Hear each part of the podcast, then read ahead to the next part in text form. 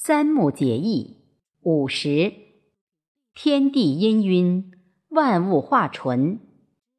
作者：三木炳峰。诵读：贝西。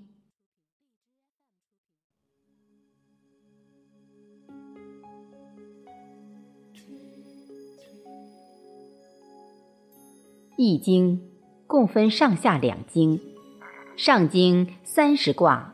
下经三十四卦，上经以乾坤开始，以坎离结束。而天地日月是我们生存环境中八卦中最重要的四种事物。任何事物都是一种自然显象，除了道，没有恒定不变的事物，而道又是虚无空阔的。道德经曰。天下万物生于有，有生于无。此处之无，就是天地未开之前的不生不灭状态。这种状态也称之道，也称之无极。佛教称之一真法界。此处之有，就是天地混沌阴阳未开的状态。即太极状态，《道德经》之“道生一”，就是无极生太极；一生二，就是太极生二仪；二生三，就是阴阳交感而化生冲和之气；三生万物，就是冲和之气在天成象，在地成形，而化生出大千世界。义分为先天之义与后天之义。先天之义以服役六十四卦为基础，后天之义以文王六十四卦为基础。先天之义与河图相应，代表万物未生之前状态；后天之义以洛书相应，代表阴阳交感、万物生灭状态。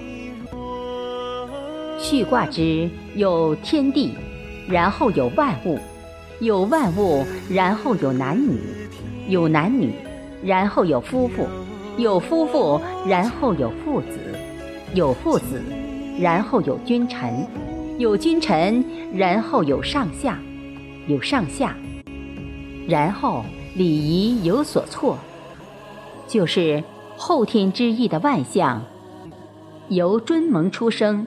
到大壮，怪，再至寂寂未寂的周而复始的生命轮回过程。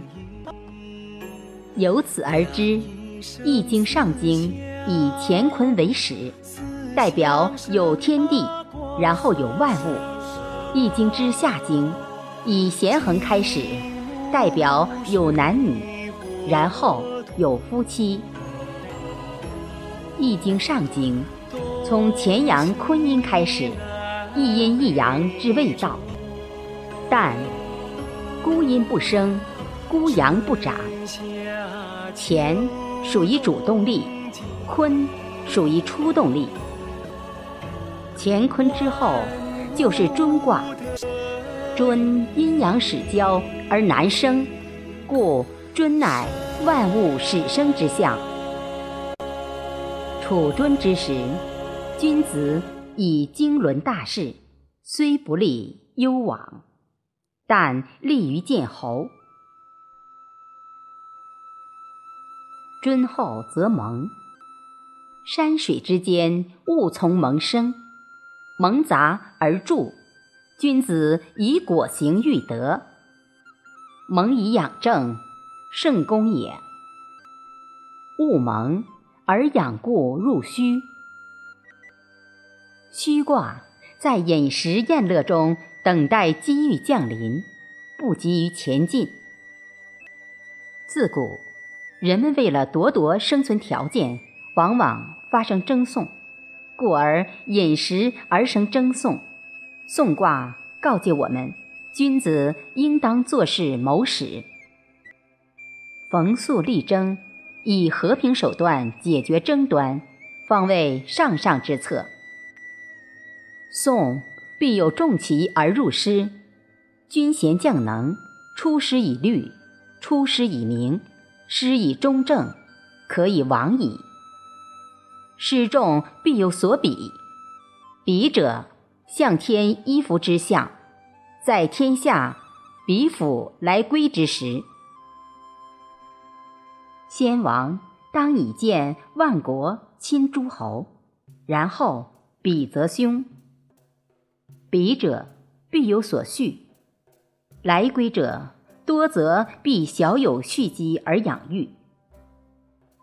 以德恤民，则治；以民恤财，则养。所以，养民易德，皆由小恤开始。务恤，然后有履。履者行事合理。君子以便上下安民治。履不处也，纪律是一个过程。研究《上经》，我们可见《易经》。共三十二个对卦，每一对卦非错即宗。然而，太与否两卦既是相错，又是相宗。太者亨通，否者闭塞。亨通之时，君子辅向天地之意；否闭之时，君子减德避难，不可容以禄。所以匹泰反其类也。匹极之时，便有能通天下之志的君子出现，同人于也，形成打通否塞的合力。与人同者，务必归焉。或在天上大有之象，君子以恶恶扬善，顺天修命。有大者，而不可盈故以谦。天道下济而光明，地道卑而上行。谦因以多易寡，故而君子有终。有大而能谦必欲。先王不待其志，作乐崇德，以配祖考。生于忧患，死于安乐。快乐之时，不忘见侯行师。欲。必有随，快乐之时必有人追随。随者，元亨利贞，天下随时。以喜随人者，必有事。乐极生悲，故受之谷。大乱必有大治。君子以振民育德，实现天下治。有事而后可大，故受之以邻。邻者大也，君子以教思无穷，容保民无疆。物大而后可观。先王在君临盛世之时，应醒四方，官民社教，文化天下。量子力学认为，万事万物皆是一种波动现象，如水波、电波、光波。六十四卦，从乾坤到既济、未济，其实也是上下波动。杂卦曰：临官之意，或与或求。官民以教之时，必有一人犯律。若意中有误时，必适合而降。先王以明罚斥法。而物不可苟合而已，故受之以弊。弊者是也。圣人关乎天文，以察时变；关乎人文，以化成天下。事祥则进，故受之以波。波者波也。君子上消息盈虚，乃谓天行也。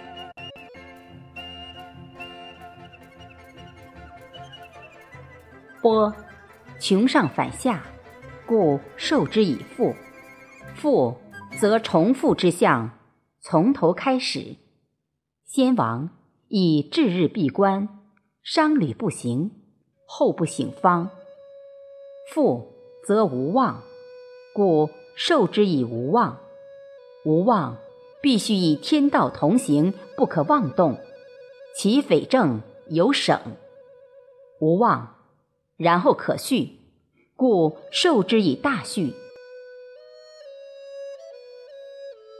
君子畜德养贤，勿负民风。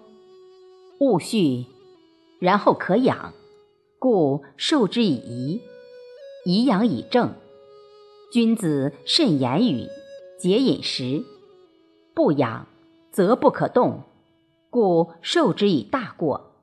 大过颠也。君子应当独立不惧，顿事无闷。物不可终过，故受之坎。坎者险也。但君子行险而不失其信，现必有所立，故受之以离。离者利也。离乃日在天上福利之象。大人以记明照于四方。